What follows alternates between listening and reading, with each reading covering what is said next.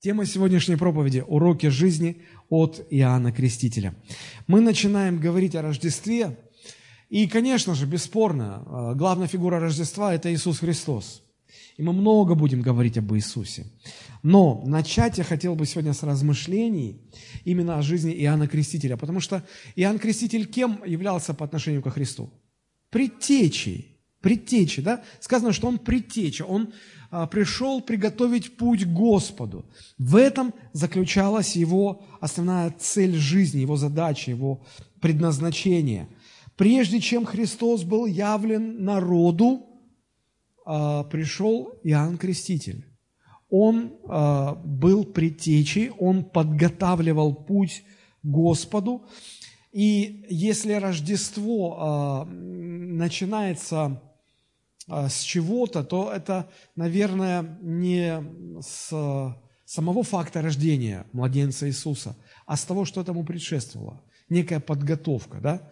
И раз уж сегодняшнее воскресенье – это не рождественский день, это не само Рождество, а это день, предшествующий Рождество, то, как и Иоанн был э, предвестником, предтечей прихода Христа – да, то мне кажется, вот в эти дни, которые предшествуют рождественским праздникам, есть смысл поговорить о том, а, кто был подготовительным этапом, кто а, подготовил путь для того, чтобы Иисус родился, пришел и был явлен народу. Согласитесь, в этом есть логика, правда? Вот. Э, почему, э, вот, вот по этой причине мне бы хотелось немножечко поговорить об Иоанне Крестителе. Э, Бог так устроил Рождество, что вокруг главной фигуры Рождества, вокруг Иисуса Христа, в Библии мы встречаем множество-множество событий и лиц. Это и пастухи на поле, которым явился а, ангельский хор, возвещая о рождении Спасителя. Это и мудрецы с Востока, которые пришли поклониться рожденному царю иудейскому. Это и а, Анна пророчица, а, это и старец, как его звали, кто помнит? Симеон, который встретил в храме младенца Христа и тоже интересные вещи о нем говорил. Знаете, это, это и перепись, которая там случилась по этому поводу, это и история с тем, что Иосифу и Марии не нашлось места в гостинице, и Иисус родился в хлеву, совершенно не в подобающей э, обстановке. Много-много лиц, много историй э, связаны с Рождеством, и э, мне кажется, что все это неспроста. Бог в каждый персонаж, в каждую деталь, в каждую историю заложил определенный смысл, поняв который мы сможем обогатиться духовно. И вот в ближайшие воскресенья мы будем рассматривать все вот эти рождественские события, разбирать основные их детали, чтобы открыть для себя все богатство мудрости, откровений, которые Бог для нас там приготовил. Поэтому я вдохновляю вас не пропускать ни одного собрания а в декабре, в январе. Я верю, что будет очень интересно. А, рождение Иоанна Крестителя в Евангелии помещено очень близко с рождением самого Иисуса Христа. Фактически они были родственниками. А, нам четко степень родства не указана, но говорят, исследователи Библии говорят, что они были какими-то двоюродными братьями. Иоанн Креститель всего лишь на полгода раньше родился, чем Иисус Христос.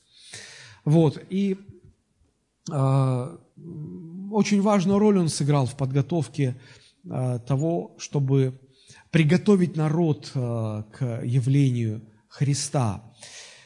Мне кажется, что роль вот эта вот, роль предтечи, роль Иоанна Крестителя, она ну, не совсем верно, достойно, по достоинству оценена, недооценена, сказал бы так вот, наверное, да.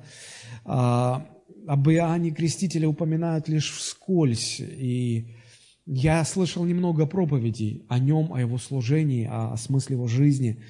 Вот, поэтому мне кажется, что было бы интересно, наверное, а, в свете а, рождественских событий немножечко более внимательно посмотреть на его жизнь. А, в первом послании к Тимофею, 3 глава, 16 стих, очень интересно, коротко, как в телеграмме формулируется смысл Рождества Христова. Посмотрите, 1 Тимофею 3,16. «И беспрекословно, великое благочестие тайна, Бог явился во плоти». Вот это, Рождество. Смотрите, как кратко изложена суть Рождества. Бог явился во плоти. Три слова. Вот и все Рождество. Оправдал себя в духе, то есть воскрешен был Духом Святым. Показал себя ангелом, ангелы возвестили о воскресении Христа. Проповедан в народах, принят верою в мире, вознесся во славе. Бог явился во плоти.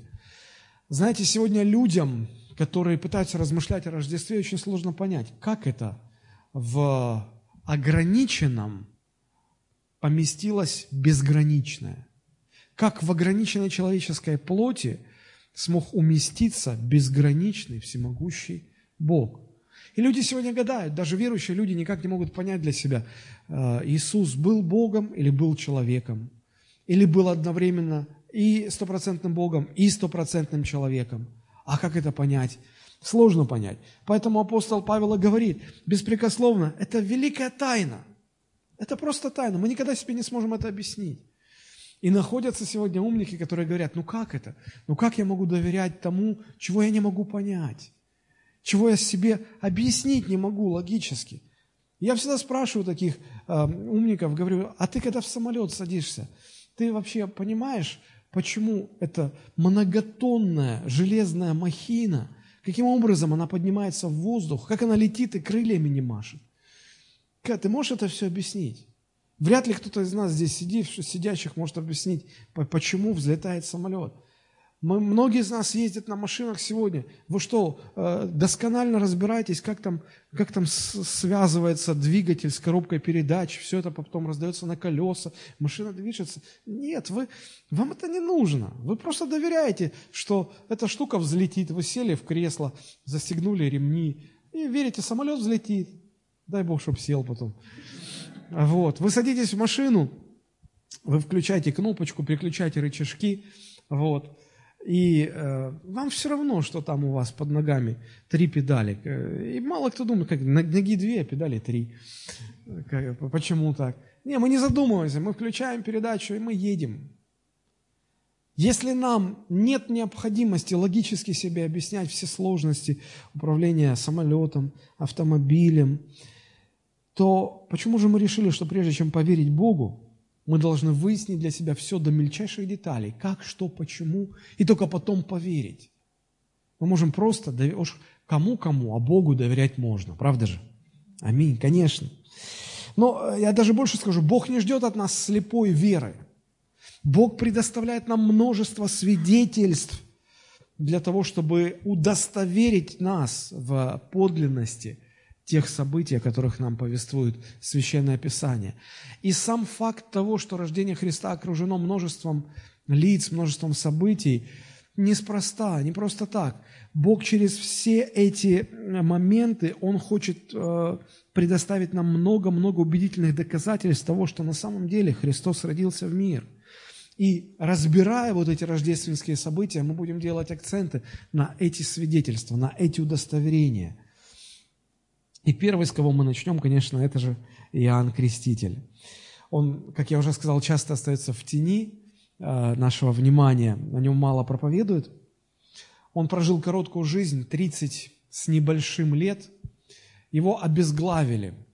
И вся его короткая жизнь, она была посвящена э, только одной цели, одной задаче. Указать на Спасителя мира Иисуса Христа – он был э, тем, кто должен был идти впереди, перед, предшествовать э, Христу и подготовить для Него путь. Говоря об Иоанне Крестителе, мы рассмотрим три основные части вот э, в сегодняшней проповеди. Мы немного поговорим о, о том, как, как Бог готовил рождение Иоанна Крестителя – Потом во второй части мы поговорим о том, как проходило само рождение этого человека. И в заключение мы поговорим о том, в чем заключалось служение Иоанна Крестителя, в чем была суть, а, в чем было его свидетельство этому миру. И по пути мы обязательно будем останавливаться, чтобы сформулировать для себя некие интересные мысли, которые я назвал уроками жизни от Иоанна Крестителя. Усвоив эти уроки, мы э, сможем еще более эффективно жить для Бога и еще более эффективно указывать этому миру на Христа, потому что наша жизнь, жизнь любого христианина, она в определенной степени похожа на жизнь Иоанна Крестителя. Иоанн Креститель должен был указать миру на Христа, и мы, как христиане, тоже призваны к этому, указывать на Спасителя. А, итак, приступим. Я думаю, что у нас есть много чему поучиться от этого человека. А, мы все знаем хорошо, что рождение Иисуса Христа было предсказано пророками. Есть множество пророчеств в Ветхом Завете, а, говорящих о или предсказывающих о, о рождении Спасителя. Но а, точно так же есть и несколько пророчеств в Ветхом Завете, которые предсказывали рождение Иоанна Крестителя. Это тоже очень интересно. И сейчас мы рассмотрим некоторые из них. Если вы откроете книгу пророка Малахии, это последняя книга Ветхого Завета, в последней главе, последней книги Ветхого Завета, последние два стиха, 5 и 6, они как раз и содержат явное пророчество, указывающее нам на приход в мир Иоанна Крестителя. Посмотрите – Читаю Малахия 4, 5 и 6 стих. Бог говорит, «Вот я пошлю к вам Илию, пророка, пред наступлением Дня Господня, великого и страшного. И он обратит сердца отцов к детям и сердца детей к отцам их, чтобы я, придя, не поразил земли проклятием». Последнее слово, которым заканчивается Ветхий Завет, это слово проклятие. И вместе с этим словом, мне кажется, а, заканчивается, закончились времена, когда Бог гневался и, и проклинал землю, проклинал людей. Потому что Новый Завет начинается с Евангелия, а Евангелие – это радостная весть о том, что в Иисусе Христе Бог прощает грешников. И вот смотрите – эти два удивительных стиха, 5 и 6 стих. А, возможно, вы скажете, подождите, ну ни про какого Иоанна Крестителя там не сказано. Там говорится про то, что Бог пошлет пророка Илию перед наступлением Дня Господнего. Смотрите, а, День Господень. А, когда мы говорили о Ветхом Завете, о пророках Ветхого Завета, я всегда упоминал о том, что пророки Ветхого Завета, их особенность заключалась в том, что они первое и второе пришествие Христа они видели как одно событие.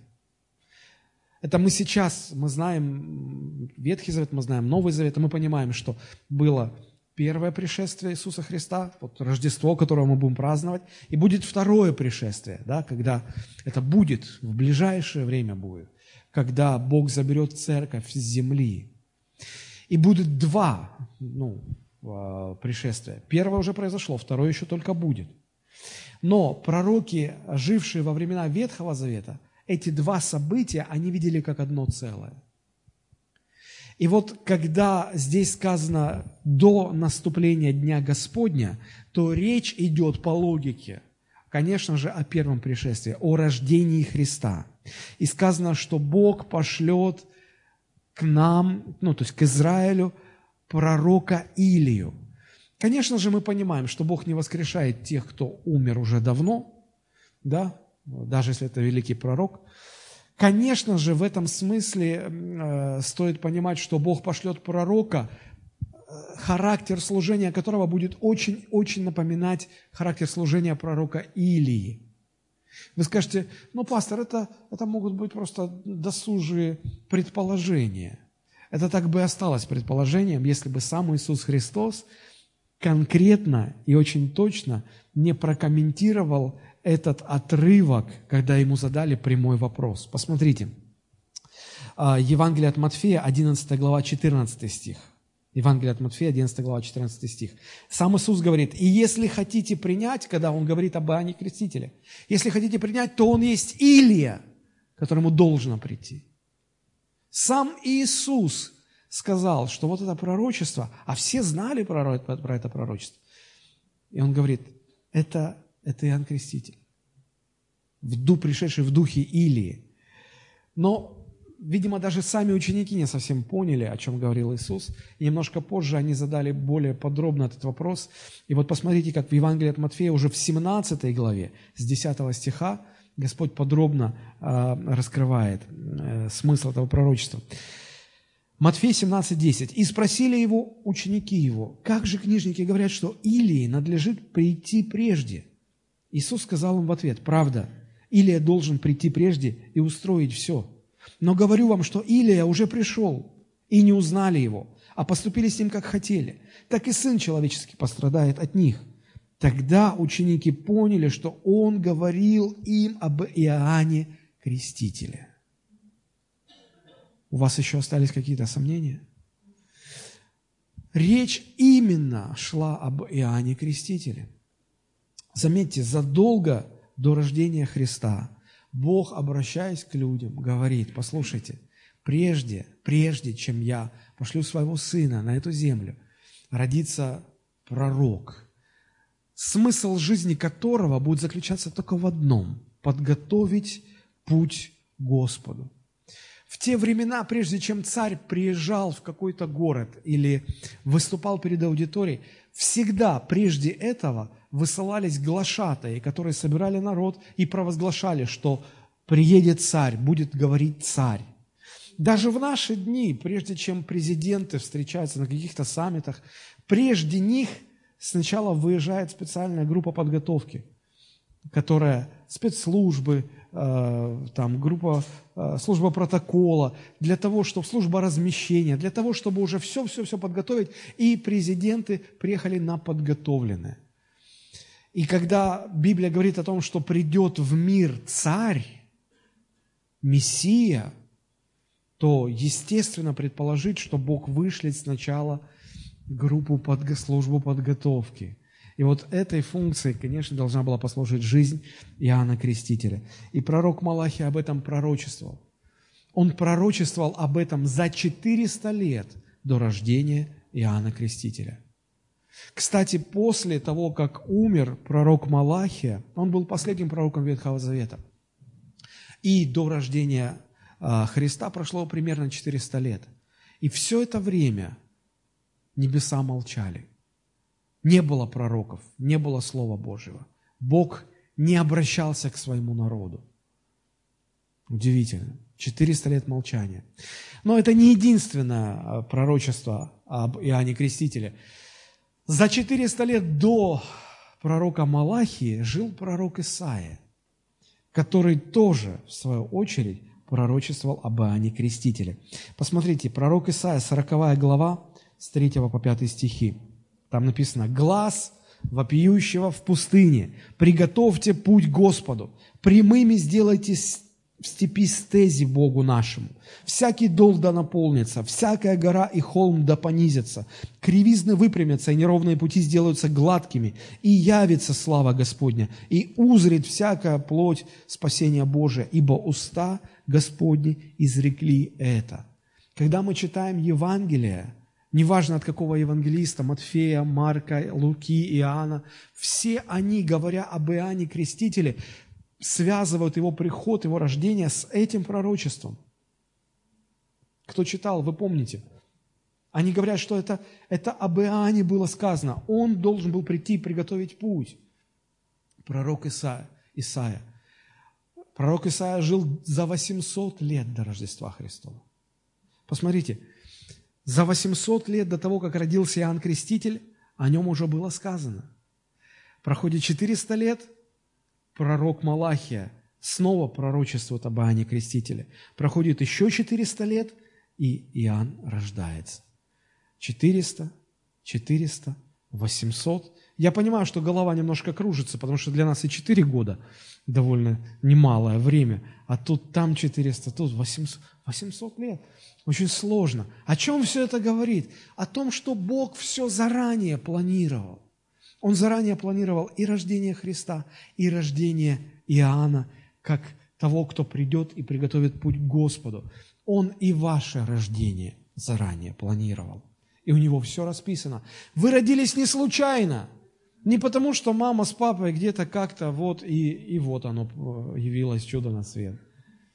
И мама с папой ваши познакомились не случайно. И не в случайное время. А все происходит по Божьему расписанию. Все происходит по Божьему расписанию. Если мы вернемся немножечко э, назад в книгу пророка Малахии, в третьей главе, первым стихом, э,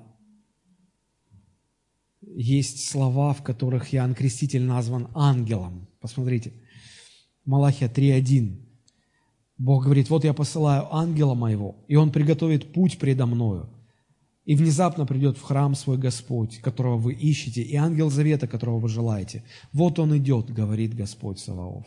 Слово «ангел» в переводе на русский означает «посланник». Посланником э, или ангелами назвали не только сверхъестественных существ, которых Бог посылал к людям, но это могли быть и пророки Божии, и люди, которых Бог посылал, они тоже ангелы. В книге Откровения ангелами называют пасторов, пасторов церквей – Поэтому и здесь речь идет об Иоанне Крестителе. И таким образом мы очень ясно видим в Библии, что личность Иоанна Крестителя, его служение были очень важной частью Божьего плана. Э, и роль его заключалась в том, чтобы прийти прежде Христа, приготовить народ и указать людям, что вот это, этот Иисус, Он и есть Мессия, Он и есть Спаситель. И хотя мы говорим, что рождение Иисуса Христа было удивительным, но, но наверное, непростым и тоже удивительным можно назвать рождение и Иоанна Крестителя. Давайте мы посмотрим, как Библия описывает а, рождение Иоанна Крестителя. А, изучая Писание, мне кажется, если вы внимательны, то невозможно не заметить, что многие а, великие и значимые для Бога люди появлялись на этот свет необычно. Помните, Исаак, сын Авраама, он, его рождение связано с целой историей. 25 лет ожидания. А, Авраам, Сара уже были столетними стариками. Сара была, к тому же, еще бесплодна. Бесплодна, плюс еще стара, плюс еще все там, как сказано, утроба омертвела, и она не могла в принципе родить.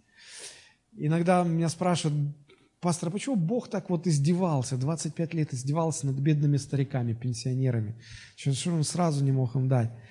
Говорю, я не знаю, но мне кажется, что здесь нет даже тени намека на издевательство. Мне кажется, Бог просто хотел показать, что Он это делает не благодаря людям и каким-то человеческим ресурсам, а вопреки и здесь нет ни капли человеческого. Здесь, здесь все от Бога. Здесь все Богом создано. И, наверное, это мое предположение, люди, значимые в плане Божьем, многие люди, значимые в плане Божьем, они и появлялись так вот необычно. Но можно вспомнить и э, не, только, не только Исаака, можно вспомнить Иакова. Э, его отец Исаак, он тоже, нельзя, может, так говорить, но ну попробую сказать, его тоже угораздило жениться на неплодной женщине. И он молился, много лет молился, чтобы Бог открыл утробу. И в конце концов родился Иаков. А помните, как а, рождался пророк Самуил? Тоже. Женщина была неплодна. И она много от этого страдала, и она много молилась, и Господь услышал и открыл ей чрево. Так родился и Иоанн Креститель. Его родителями были священник Захария и женщина, которую звали Елисавета. Давайте мы посмотрим. Евангелие от Луки, первая глава с 5 стиха. «В дни Ирода, царя Иудейского, был священник из Авиевой череды именем Захария, и жена его из дома Ааронова, имя ей Елисавета. Оба они были праведны пред Богом, поступая по всем заповедям и уставам Господним беспорочно. У них не было детей, ибо Елисавета была неплодна, и оба были уже в летах преклонных. Как будто под копирку, под кальку. Оба в летах преклонных, она неплодна, оба праведны. Мы иногда думаем, почему-то у праведных людей и вот такие проблемы. Не знаю, не знаю.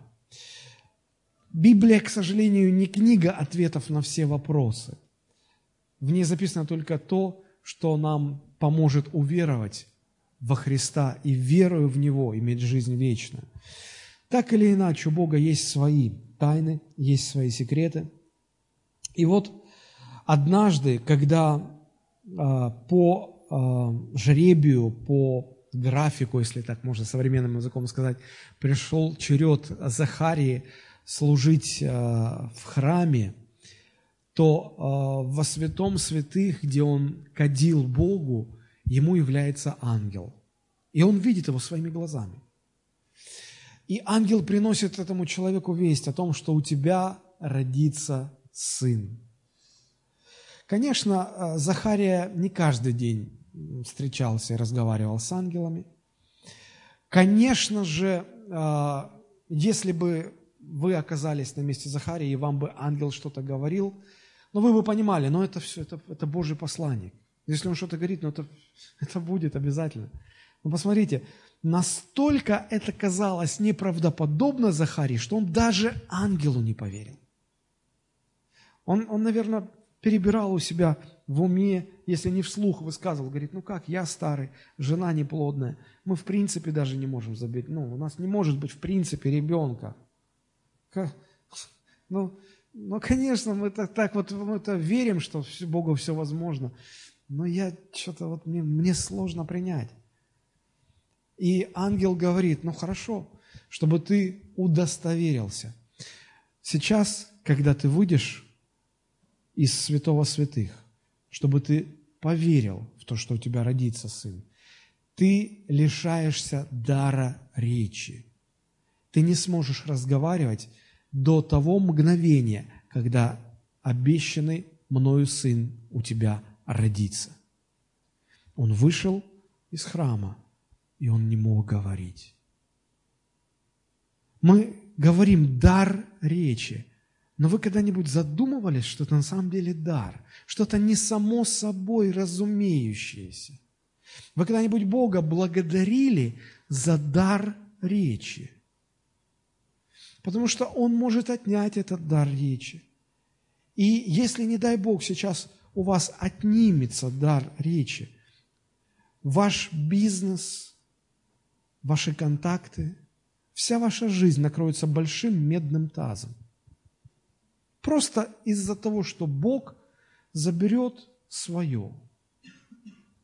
А нам даже в голову за десятилетия нашей жизни не приходит осознание того, что это Божий подарок, что за это надо благодарить Бога. И вот Иоанн, э, вернее, Захария выходит и, и, и на пальцах пытается объяснить.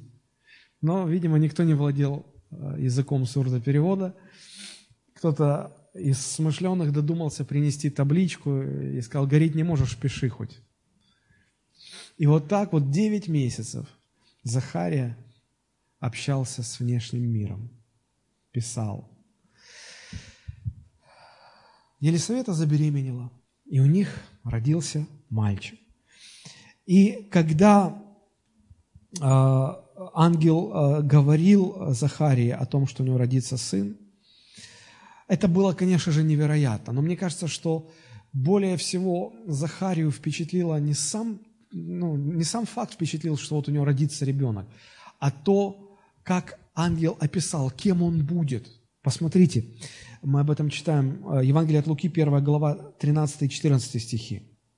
Ангел же сказал ему, не бойся, Захария, ибо услышана молитва твоя, и жена твоя Елисавета родит тебе сына, и наречешь ему имя Иоанн, Бог даже имена дает. Иногда дети говорят, о, почему меня назвали Вова? Я, мне так не нравится имя Вова. Я всегда говорю, найдите мне хоть одного ребенка, которому нравилось бы его имя. Почему меня назвали, почему меня назвали Богдана? Почему меня назвали, ой, лучше бы, э, лучше бы Анечкой, лучше бы... Знаете что? У Бога уже все ваши имена прописаны. Если вас так назвали, то это потому, что Бог захотел, чтобы вас так назвали. Поэтому благодарите Бога и за свое имя. В конце концов, у вас же не какие-то там странные имена, типа Навуходоносор, что не выговоришь. Вот от него бы претензии еще можно было бы как-то принять. Но когда у вас хорошие такие красивые имена, то надо только благодарить Бога. Вот, а, посмотрите, в 14 стихе, а, вернее, в 15 стихе. 15 стих описывает, каким будет этот мальчик Иоанн. «Ибо он будет велик пред Господом». Он будет великим, но не по мирским меркам. Он будет велик перед Богом. Это разные вещи. Иоанн жил э, большую часть своей жизни в пустынных местах. Он не был известен, э, он не был своим в светской тусовке, но он был великим перед Господом. Это разные вещи. Смотрите, что дальше сказано. Он не будет пить вина и секера. То есть он не будет пить алкоголь. А, в Ветхом Завете таких людей назвали назарянами. То есть люди, которые полностью посвящали себя Богу, они всегда в знак своего полного посвящения отказывались от спиртного. И когда сегодня встает вопрос в Новом Завете, а могут ли христиане пить или не пить, вот вопрос, быть или не быть, пить или не пить, потом бить или не бить. Знаете, когда финны проводят Э, конференции по, по вопросам семьи и брака, они так говорят, лупите свою жену, лупите. И не поймешь, любите или лупите. Вот. Э, то, мне кажется, здесь все должно быть ясно. Даже в стандарты Ветхого Завета говорят, если ты полностью посвящаешь себя Богу, значит никакого алкоголя. Тем более в Новом Завете. А, Иисус требовал от своих последователей всегда полного посвящения – Поэтому вопрос закрыт. Все очень понятно, просто. Дальше сказано, что он исполнится Духа Святого еще от чрева матери своей. Человек, который пережил исполнение Духом Божьим, еще даже не родившись. Удивительно. Бог говорит, я не, не просто от рождения, от чрева матери я тебя буду вести. Удивительно. Удивительно. И дальше Бог, ангел говорит, э, какова его будет роль, э, роль его служения. «И многих из сынов Израилевых обратит Господу Богу их, и предыдет пред Ним, пред Христом, то есть в духе и силе Илии, чтобы возвратить сердца отцов детям и непокорным образ мыслей праведников, дабы представить Господу народ приготовленный». Это четкая формулировка – Божьего предназначения для Иоанна. Он обратит э, народ к Господу. На то время народ был настолько развращенным, что вы думаете, почему Бог 400 лет молчал? Потому что, знаете, это, это была ситуация, наверное, похожая на ситуацию перед потопом.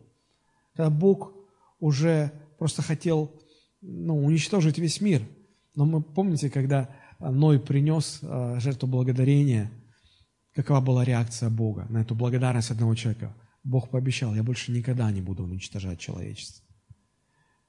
И то, что сегодня а, Бог, видя вот это полностью беззаконие, то, что сегодня его удерживает, удерживает от уничтожения всего мира, это благодарное сердце – одного человека, Ноя.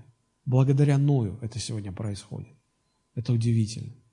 Так вот, а, развращение было великим, и Иоанн Креститель должен был вернуть народ Господу. Сердца детей к отцам, сердца отцов к детям. Это означало, что коренные изменения произойдут.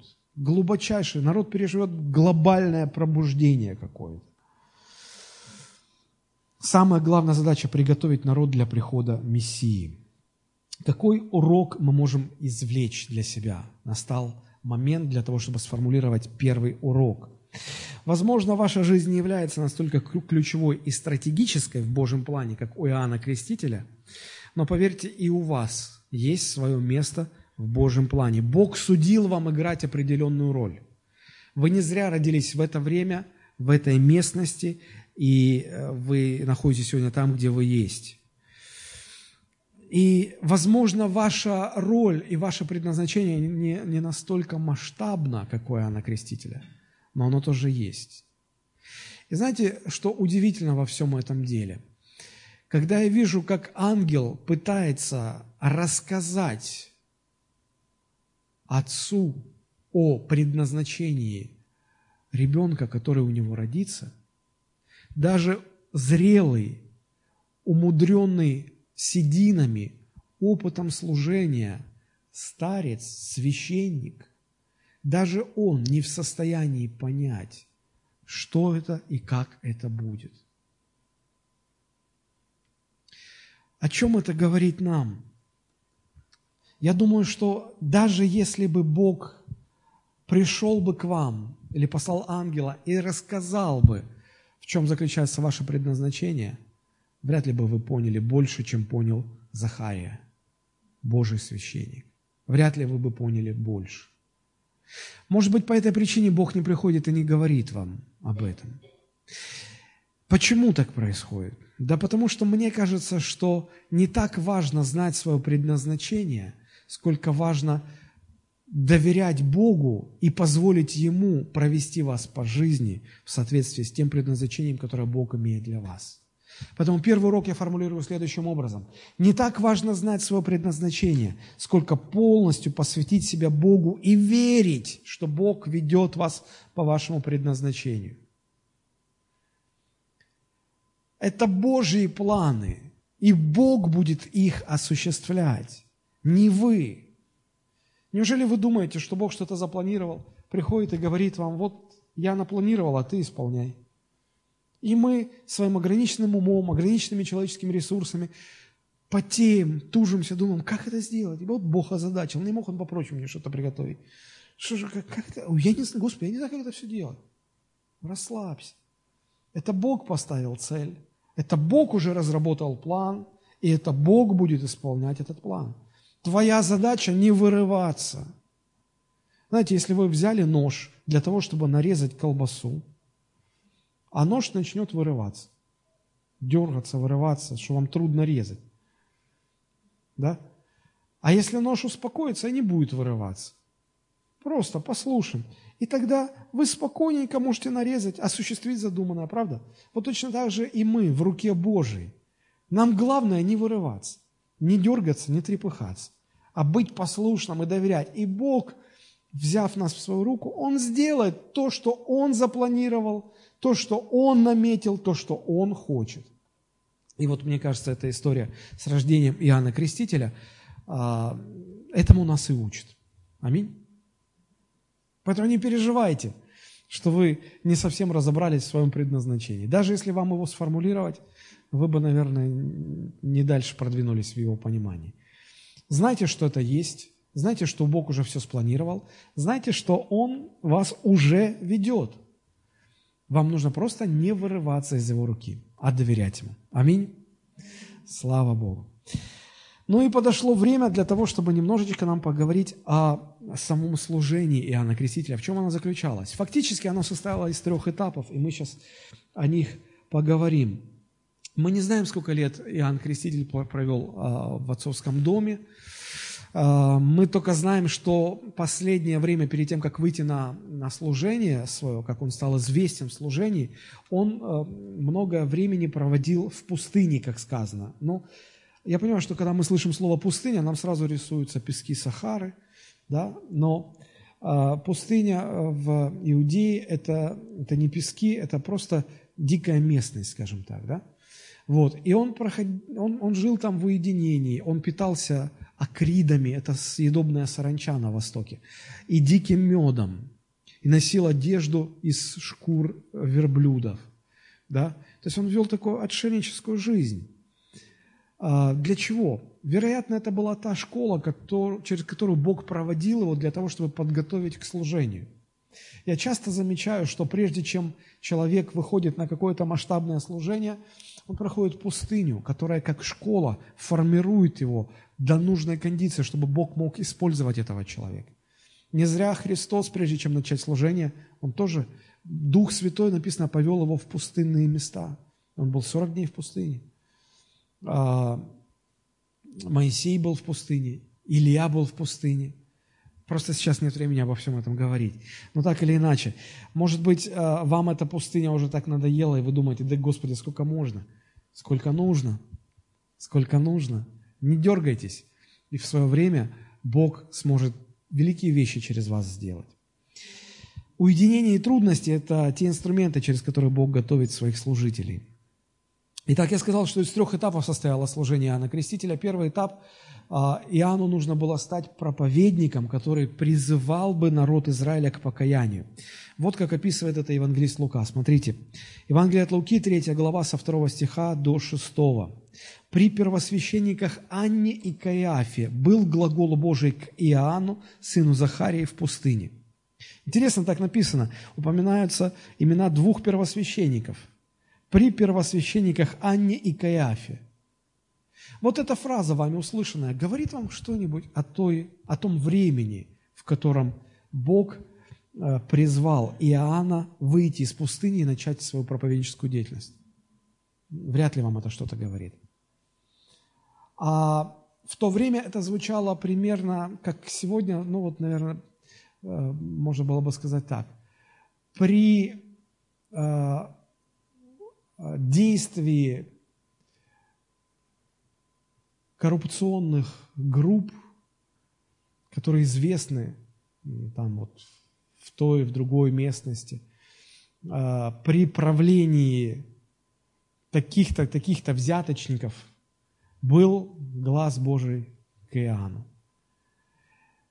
Знаете, вот э, людям того времени эти два имени, Анна и Каяфа, говорило о так многом, что если бы у меня было время перечислить все эти беззакония, которые эти первосвященники, э, за которыми эти первосвященники, за которыми стояли эти имена, у вас бы волосы на голове зашевелились.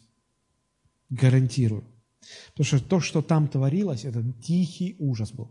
Все об этом знали. И вот именно в этот разгул коррупции, разгул беззакония, бесчестия, Бог обращается к Иоанну говорит, пришло время тебе призвать народ к покаянию, потому что дальше уже некуда падать.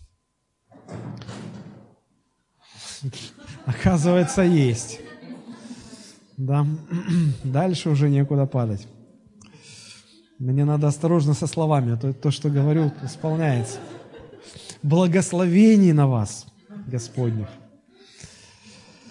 Итак, смотрите, а, Бог призывает Иоанна на проповедь, и он повелевает проповедовать крещение в покаяние. Хотя Э, Богу уже, наверное, хотелось просто бы уничтожить этот народ. Но он верен своим обетованиям. Он обещал Мессию, Спасителя. И он проводит последовательно свой план в действие. Говорит, пришло время, Иоанн, тебе, и потом ты укажешь на Мессию. И вот проповедническая деятельность Иоанна Крестителя, она имела потрясающий успех. Смотрите, как об этом евангелист Матфей пишет. Евангелие от Матфея, 3 глава, с 1 стиха. «В те дни приходит Иоанн Креститель и проповедует в пустыне Иудейской. И говорит, покайтесь, ибо приблизилось Царство Небесное». Дальше чуть-чуть пропускаем. Шестой стих. «И тогда Иерусалим и вся Иудея и вся окрестность Иорданская выходили к нему и крестились от него в Иордане, исповедуя грехи свои». Смотрите, Тогда весь Иерусалим, весь город, вся Иудея, Иерусалим был столицей Иудеи, да, то есть город, вся область и вся окрестность Иорданская, это еще больше. Все эти люди выходили к нему. А где он был? Он не был в крупном городе. Он был в пустыне. Смотрите, написано – и проповедует в пустыне иудейской, первый стих, в пустыне. Да? И столько людей, это десятки, если не сотни тысяч людей шли к Иоанну Крестителю. Шли к Иоанну Крестителю. Несколько интересных замечаний здесь. Смотрите, я еще раз повторю, что этот проповедник не шел в город не шел к массам людей. Он, наоборот, оставался в пустынных местах. Он начал проповедовать, и люди к нему стали стекаться тысячами, десятками тысяч. Очень интересно.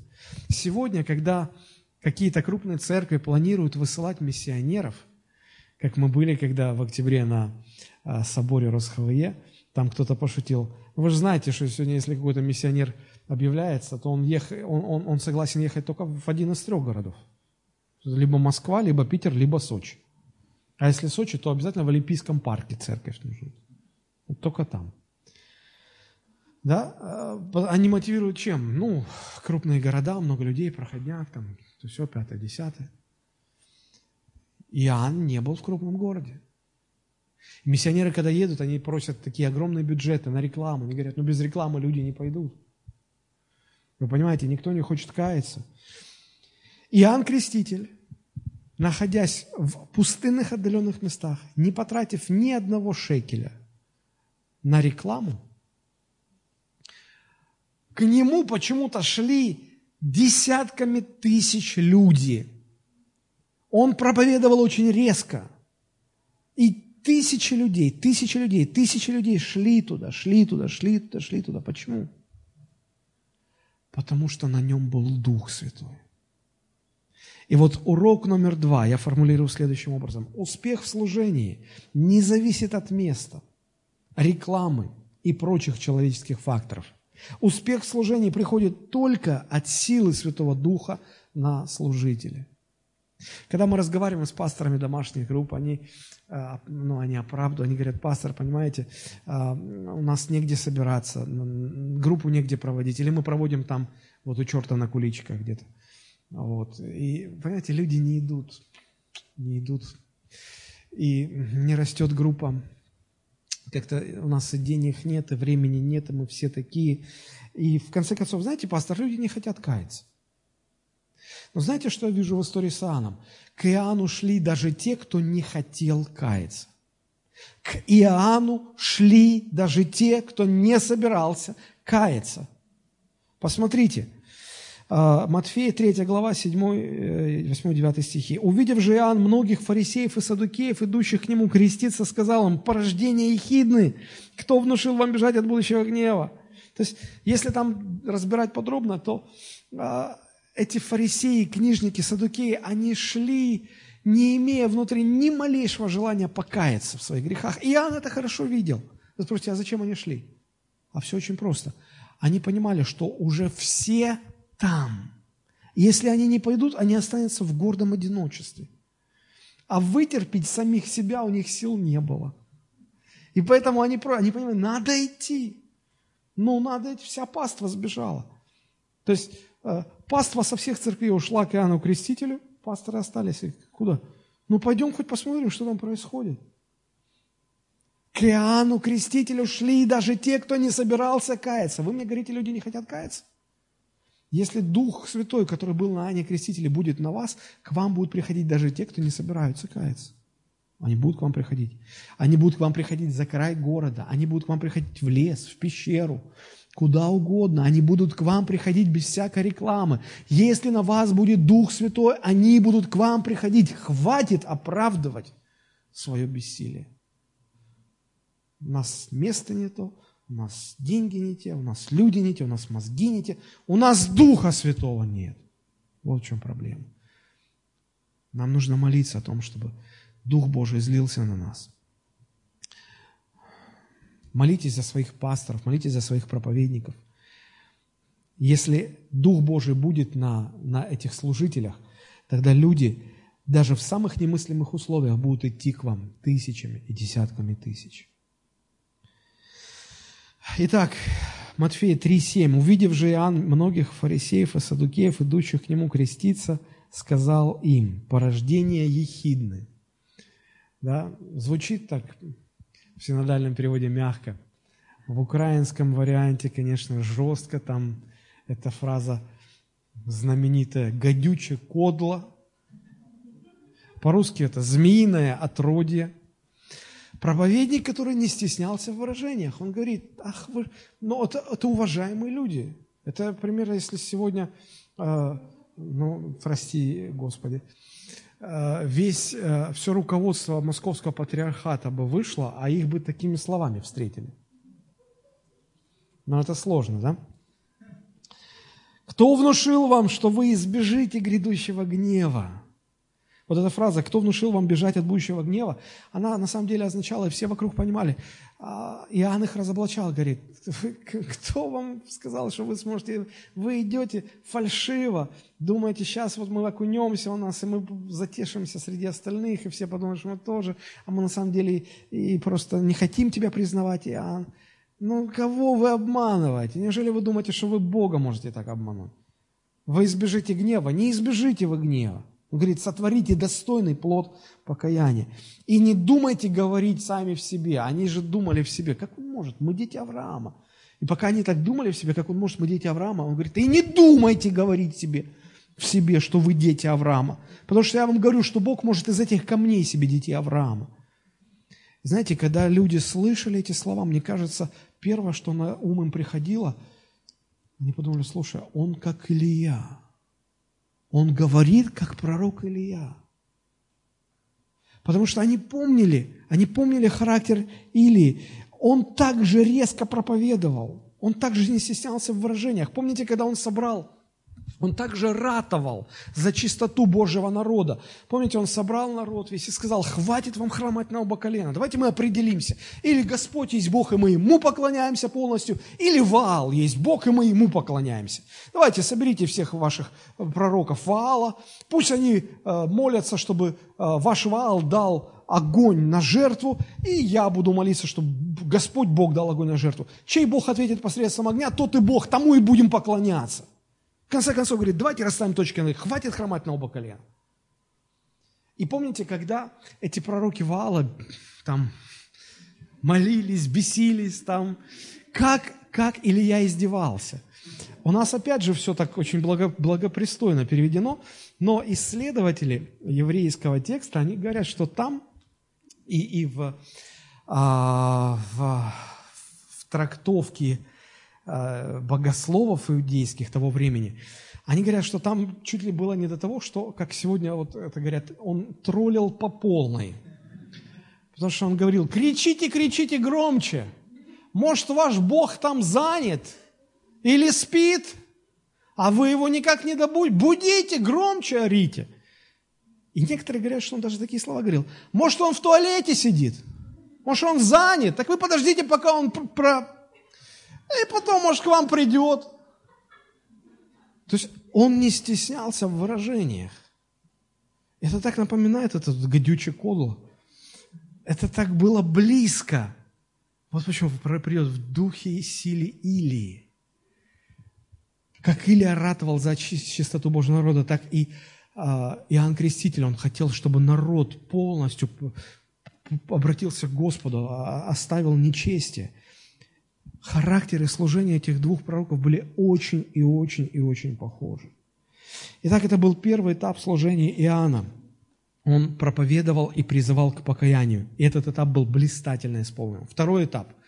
Собрав толпы народа, сотни тысяч людей, которые признали необходимость в покаянии, и вот они, они, они, они стали учениками Иоанна – и вот а, теперь, собрав эти толпы, Иоанн должен был указать на пришедшего Мессию. Это был второй этап. Посмотрите, Иоанн, Евангелие от Иоанна, 1 глава, 19 стиха. И вот свидетельство Иоанна, когда иудеи прислали из Иерусалима священников и левитов спросить его, кто ты? Знаете, а, когда а, первый этап достиг точки кульминации, и буквально сотни тысяч людей шли за Иоанном, в народе начали гулять предположения, а не, а не Мессия ли это? А вообще, когда Мессия придет, он больше сможет что-то сделать? Может, он, может, он Христос? Надо спросить. И вот они послали спросить, смотрите, иудеи прислали из Иерусалима священников и левитов спросить его, кто ты? А теперь внимание. Он объявил и не отрекся, и объявил, я не Христос.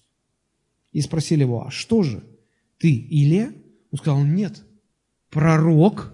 Он отвечал, нет. И сказали ему, кто же ты? Ну, нам надо дать ответ пославшим нас. Что ты скажешь о себе самом? Он сказал, я глаз вопиющего в пустыне. Исправьте путь Господу, как сказал пророк Исаия. А посланные были из фарисеев. Из-за огромных масштабов людей, которые стекались к Иоанну, уже начали ходить вопросы, а не Христос ли это?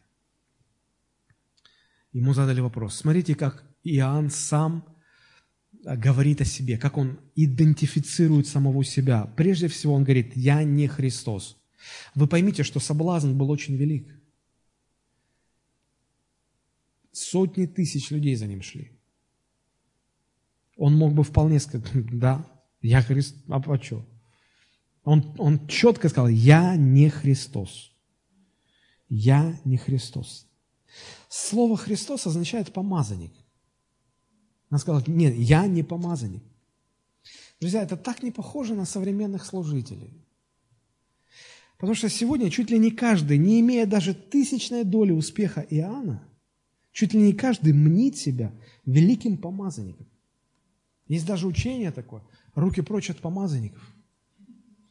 Не прикасайтесь к помазанникам. Это такая духовная депутатская неприкосновенность. Один человек сказал, мне кажется, что между старой русской пословицей «дуракам закон не писан» и депутатской неприкосновенностью есть какая-то связь. Есть какая-то связь.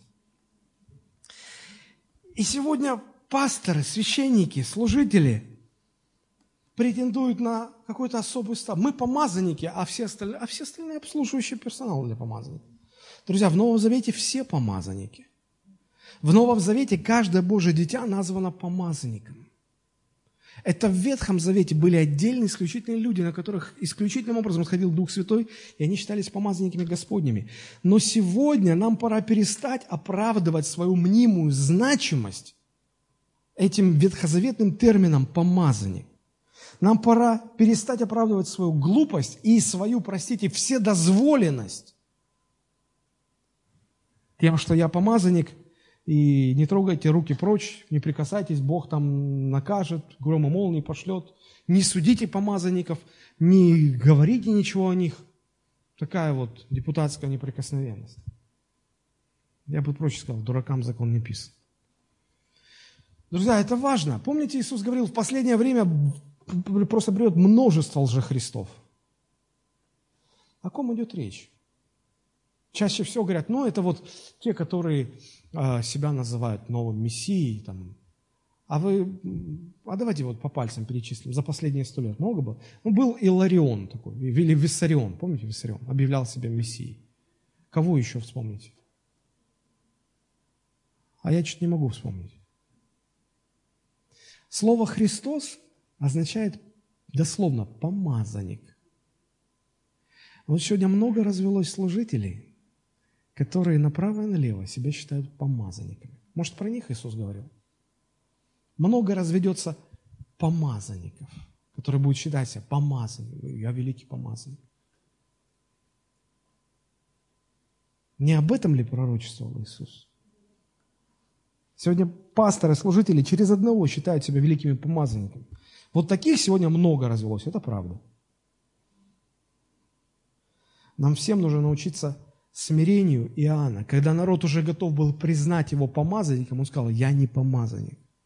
Я не помазанник. У нас миллионной доли нет того успеха в служении, что у него. И у него есть смирение при всем при этом сказать, я не помазанник. А мы тут помазанники великие. Что-то не так. Потом дальше э, люди же не унимаются, они спрашивают, а кто ты? Ну, хорошо, ты не помазанник. Кто ты? И пытаясь определить, кто он, они перечисляют титулы, погоны. Ты пророк, ты великий учитель, ты раввин, ты Илья. Они перечисляют титулы, титулы, титулы. А посмотрите, что говорит Иоанн. Он говорит, я глаз вопиющего в пустыне. Я указатель Божий. Он не ассоциирует себя с титулом, он ассоциирует себя со своей функцией. Друзья, мне кажется, что как пасторам нам всем нужно не навешивать на себя ярлык помазанников великих, а ассоциировать, учиться у Иоанна, ассоциировать себя со своей функцией. Мы пастухи, которые призваны заботиться об овцах. Все. Мы просто пастухи. Просто пастухи. Не какие-то духовные чиновники. Мы просто пастухи. Третий урок, которому можно поучиться от Иоанна. В вопросе самоидентификации в служении имейте достаточно смирения, чтобы не ассоциировать себя с титулом помазанника или пророка, но с той функцией, которую Бог поручил вам исполнять. Иоанн смотрел на себя скромно, не набивал себе цену. Он вообще даже себя пророком не считал. Он говорил, я просто Божий указатель. Моя цель – указать на Христа. Вот и все. И законный вопрос тогда у этих э, э, интервьюеров возник. Да? Иоанн 1 глава 25 стих. Они спросили его, а чего же ты тогда крестишь, если ты не Христос, не Илья, не пророк? Ну, законный вопрос. И посмотрите, как мастерски Иоанн выходит из положения, как он переводит стрелки, как он переводит разговор в нужное ему русло. Он говорит, смотрите, Иоанн сказал ему в ответ, «Я крещу в воде, это правда». В то время было много раввинов, которые крестили и до Иоанна. Это было символическое омовение в знак того, что человек очищает, оставляет свои грехи, очищается его жизнь. Он говорит, да, правда, я крещу, но стоит среди вас некто, которого вы не знаете, он, идущий за мной, но который стал впереди меня, я недостоин развязать ремень у обуви его, но он будет крестить вас Духом Святым и огнем, там дальше написано. Он говорит, вся моя функция – указать на Него. То, что я проповедую, крещу, забудьте об этом. Я просто готовлю людей, чтобы потом, когда придет Он, этим людям сказать, Его слушайте, к Нему идите. Это удивительно. Это удивительно. И посмотрите, что делает Иоанн. Он говорит, послушайте, вы думаете, что я чего-то добился, вы думаете, что у меня огромный авторитет, вы думаете, что за мной идут сотни тысяч людей, и я что-то значу. Он говорит, знаете, придет тот, вот, на которого я должен указать. Так вот, он настолько велик, он настолько больше меня, что я даже не достоин расшнуровать его ботинки – а этим занимался всегда самый последний раб, который ноги мыл, который сандалии расшнуровывал. Он говорит, я недостоин. И у фарисеев сразу там разрыв шаблона. Они понимали, что они даже с Иоанном сравниться не могут. А тут Иоанн говорит, что я даже шнурки ботинок ему не могу развязать. Они просто думают, а мы где тогда в этой вселенной? Где-то. Нас не видно. Посмотрите, как удивительно Иоанн говорит. Он, имея огромную славу, он, он слагает ее у ног Иисуса. Урок четвертый я формулирую так. Как бы Бог высоко не вознес вас и ваше служение, всегда смиряйте себя, отдавая всю славу Христу. Дальше идем. Иоанн, 1 глава, 29 стих. На другой день видит Иоанн идущего к нему Иисуса и говорит, вот агнец Божий, который берет на себя грех мира. Сей есть тот, о котором я сказал. За мной идет муж, который стал впереди меня, потому что он был прежде меня. Я не знал его, но для того пришел крестить в воде, чтобы он явлен был Израилю. Крещение – это все второстепенно, это все только для того, чтобы указать на него. Вот точка кульминация второго этапа в служении. Смотрите, сотни тысяч людей возле Иоанна всегда называют его учитель, просят, чтобы тот его наставлял. И, и, и вдруг Иоанн видит в толпе Иисуса. И он говорит, тихо, все тихо, ша. Кто-то сказал, назовите повелительное наклонение глагола «слушай» на, на еврейском языке. Ша. Тихо, слушай. Вот Агнец Божий. Он использует весь свой авторитет, все свое влияние не для того, чтобы к себе людей привязывать. Он говорит, все, смотрите, вот точка кульминации. Я ради этого вообще пришел на землю. Вот он. А посмотрите, ведь Иисус это время уже был в толпе людей. Его никто не узнавал. В нем никто не видел Мессию. Он был бы не узнан толпой. Если бы не этот человек, человек Иоанн Креститель, имевший авторитет в глазах этих сотен тысяч людей, если бы он не сказал, вот Агнец Божий, вот Мессия, Он Мессия, они бы не увидели, они бы не распознали, они бы не поняли. Иоанн Креститель жил исключительно для одной цели – быть свидетелем Мессии, указать на Христа, чтобы весь народ увидел его и пошел за ним, и уже не за Иоанном ходил, а за Иисусом. В этом смысле христиане очень похожи на Иоанна. Независимо от нашего конкретного служения, все мы призваны для одной цели – указать этому миру на Иисуса, а самим уйти в тень. Иоанн очень четко сформулировал свое свидетельство окружающим людям. Вот это Христос. Вот это Он. Говоря о Рождестве сегодня, людям очень сложно признать в Иисусе Мессию. Они его не замечают. Неверующие люди, которые живут вокруг нас, они его тоже не замечают. Бог призвал нас жить святой и богобоязненной жизнью. Потому что только такая жизнь даст нам авторитет в глазах неверующих людей. И используя этот авторитет, нам надо сказать, послушайте, вот Он Спаситель. Люди в нас, неверующие люди в нас должны увидеть Христа. Это наша функция. Вот этому нам нужно научиться у Иоанна Крестителя. Смотрите, еще один интересный факт. Евангелие от Иоанна, 10 глава, 41 стих. «Многие пришли к Нему, к Иисусу уже и говорили, что Иоанн не сотворил никакого чуда, но все, что сказал Иоанн, о нем было истина, и многие там уверовали в него.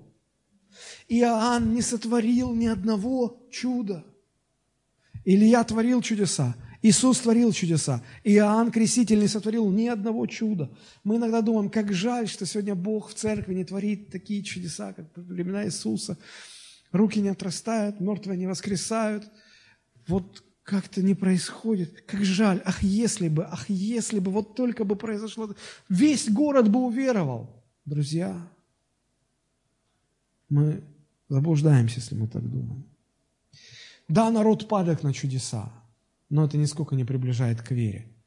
Посмотрите, Иоанн Креститель, не совершив ни одного чуда, смог оказать влияние на сотни тысяч людей – в чем была сила его проповеди? Посмотрите, 41-42 стих. Многие пришли к Иисусу и говорили, Иоанн не совершил никакого чуда, но все, что Иоанн сказал об Иисусе, было истинным. Я формулирую пятый урок. Не стремитесь к чудесам в служении, они не приведут людей к Богу. Стремитесь максимально точно представить людям Иисуса. Именно это поможет ему веровать. Никто лучше Иоанна не нарисовал портрет Христа. И вот в этой точности максимальной была сила его проповеди. Не сотворив ни одного чуда, он стольких людей обратил к Господу. Не думайте, что если бы вы помолились за, за человека, он бы исцелился, помолились бы за мертвого, и он воскрес, это, это наделало бы шуму, да, но это не обратило бы к Богу. Но если ваша жизнь будет настолько кристально чистой, настолько через вашу жизнь люди увидят правдивый портрет Христа, вот это покорит их вере в Иисуса. Следующий момент. Разговор Христа с фарисеями. Иоанн 5 глава с 33 стиха. Иисус говорит, вы посылали к Иоанну, и он засвидетельствовал вам об истине. Впрочем, я не от человека принимаю свидетельство, но говорю это для того, чтобы вы спаслись. Он, то есть Иоанн, был светильник, горящий и светящий, а вы хотели малое время порадоваться при свете его.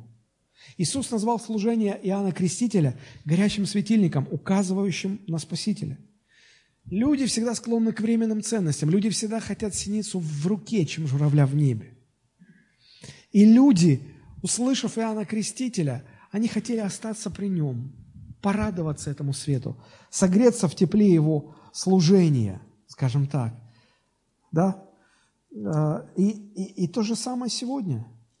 Если мы проповедуем людям о Христе, если а, благодаря а, тому, что мы проповедуем, люди спасаются, знаете, что очень опасно? Опасно, если люди начинают задерживаться возле нас, как возле светильника радоваться нашей церкви, нашим проповедям.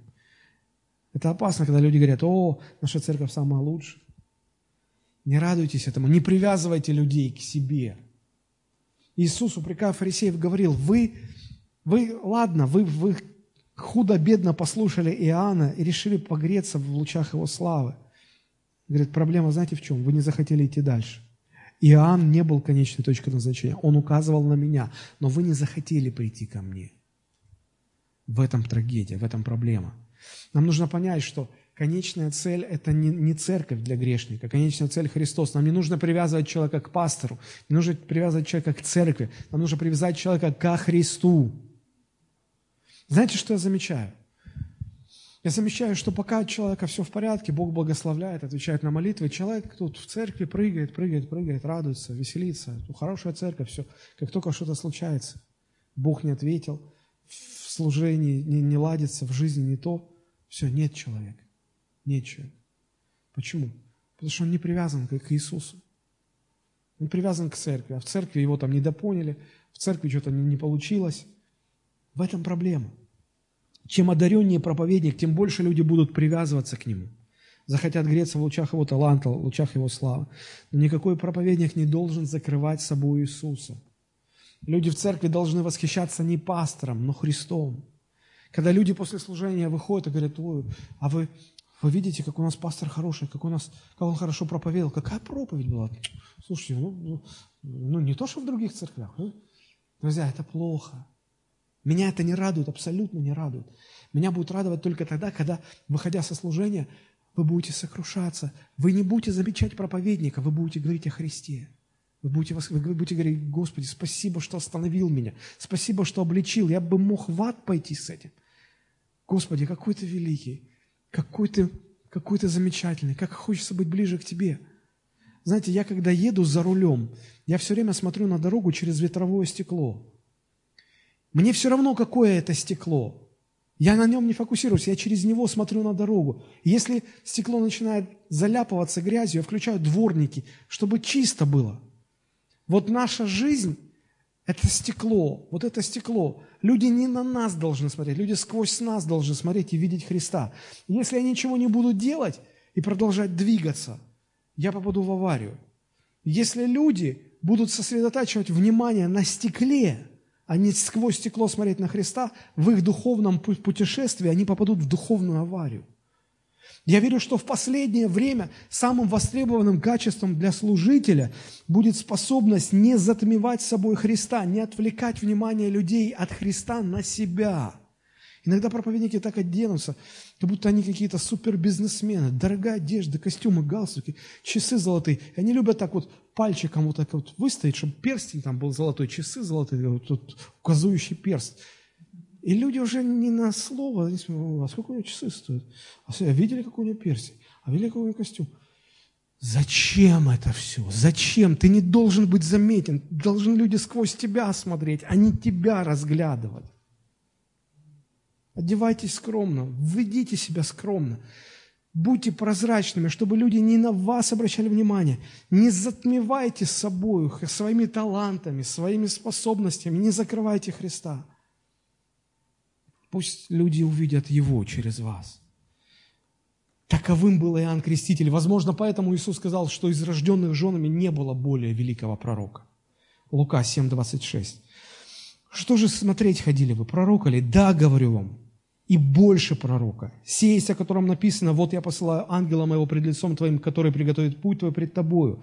Ибо говорю вам, из рожденных женами нет ни одного пророка больше Иоанна Крестителя. Почему? Потому что он, он максимально точно указывал, указывал на, на, на Мессию. Шестой урок. Не удерживайте внимание людей на себе – на своем служении, на своей церкви. Помогите людям оставаться не при вас. Помогите людям остаться при Иисусе. Указав на Христа, сами уходите в тень.